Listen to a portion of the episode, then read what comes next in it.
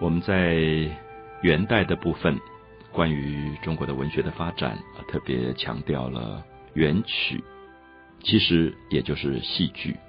所以，一般从专业正统的文学上，常常说唐诗、宋词、元曲。所以我们对于元曲的看法是马致远啊，他们写的一些散曲。可是不要忘记，其实不管马致远，或者是王实甫，或者是关汉卿，他们都代表元代的戏剧大家。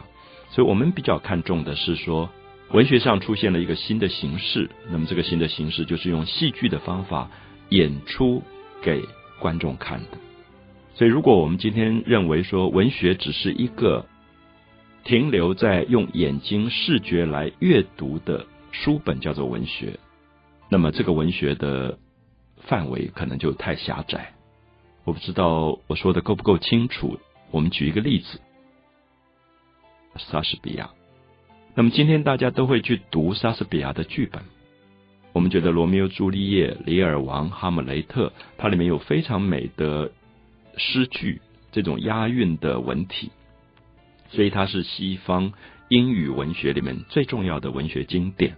可是我们不要忘记，莎士比亚的作品在当时并不是让老百姓去阅读的，他是让演员去演出的。所以，真正的观众所感受到的文学的美，是从演员表达以后，从语言透露出来的。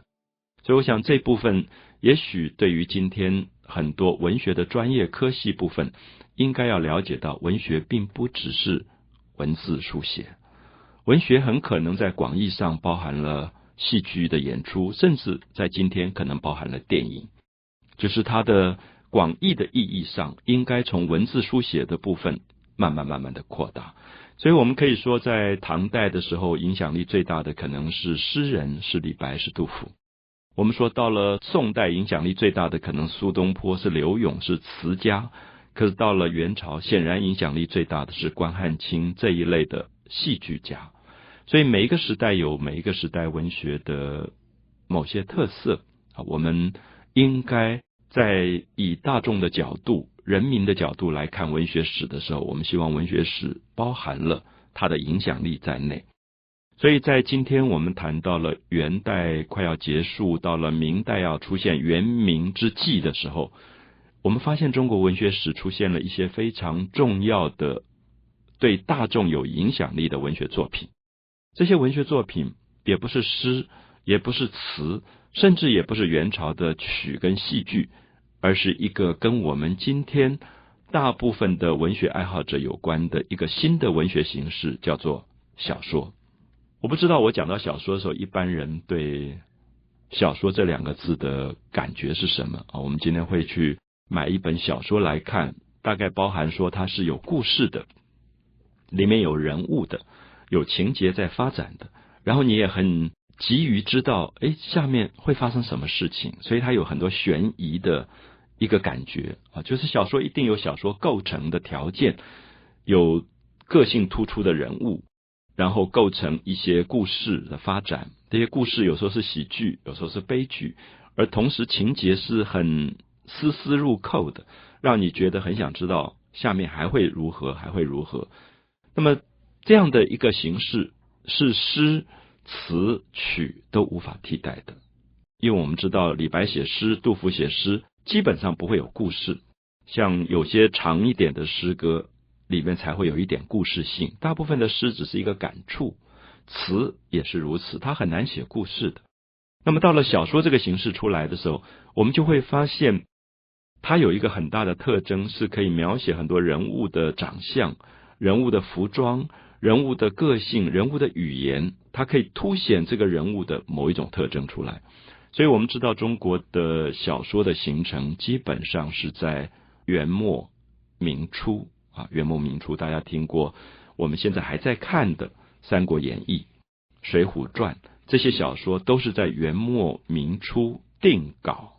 好，我特别强调“定稿”两个字，意思是说，这些故事绝对不是在。元末明初才被写出来的，比如说，我们常常说，如果我今天问听众朋友说《三国演义》是谁写的，可能大家说啊，罗贯中会有一个罗贯中的名字。那罗贯中是什么时候的人呢？他是元末明初的人啊，元末明初。那么这本书是不是罗贯中写的？其实可能有一部分是，有一部分不是。因为我要解释是说，三国是历史故事，在很早很早就有一本书叫《三国志》，它是一个历史的记录，里面讲到。三国时代的曹操，讲到三国时代的孙权，讲到三国时代的刘备，讲到当时的诸葛亮这些人的政治上的一些权力分配啊，这种关系。可是基本上老百姓不爱读历史，因为历史本身有很强的政治性，然后写的也很刻板，大家很少会去买一本什么历史来读。可是慢慢的，我们看到大概到唐宋之际。很明显的，你会发现有人在街边把这个故事讲给大家听，啊，就是说不是我们去读历史，而是我们可以讲解说曹操当时如何如何。所以这一类的人，我们叫做说书的人，啊，或者今天在台湾，我们都听过一个字叫“公过”，讲古啊，就是把古代的历史讲给大家听的。那我们知道，听的一种语言跟。看的语言是不一样的。如果我今天要把在这个广播电台里讲的东西用文字书写的时候，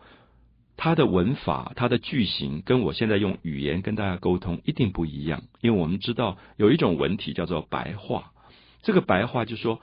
我把我讲话的语言用文字记录下来，叫做白话。可是我们都知道，古代的文人他书写的文字叫做文言。大家读过韩愈的诗说，这个文体它就是文言文。那文言文读起来很难，而且你要去念文言文给大家听的时候，大家也听不懂，不知道你在讲什么东西。所以，因此我们大概可以看到，在唐宋之际，其实就有开始有路边说书的人、讲古的人。这些人经由他语言的魅力，把一个故事越讲越动听，越讲越动听。最后就变成所谓的话本小说。所谓的话本，就是让这些说书的人依据的这个稿本来说话，来说书给大家听，叫做话本小说。所以，我想大家了解，最早的《三国演义》并不是写给大家看的，是写给说书的人说的。那么，慢慢的就有人开始整理说：“哇，这个人好棒啊！每天晚上他就在新竹的城隍庙讲《三国演义》给大家听。”那么今天我们可能带着一个录音机去录，说哇，他的那个语言多么有动听。古代没有这个机器，所以他就只好用文字去记录。所以罗贯中其实是一个整理话本的人。所以当我们说《三国演义》是罗贯中写的，其实是说他是一个整理者。其实，在民间从唐朝、宋朝到元朝，已经好几百年，大家在讲《三国演义》，越来越丰富，越来越丰富，最后关公就变成一个。很活灵活现的人物张飞，他的抱头环眼的形象越来越突出，最后他就定稿变成我们今天读到的《三国演义》的样子。好，所以我想用这样的方式，大家了解到元末明初小说出现跟民众之间互动的关系。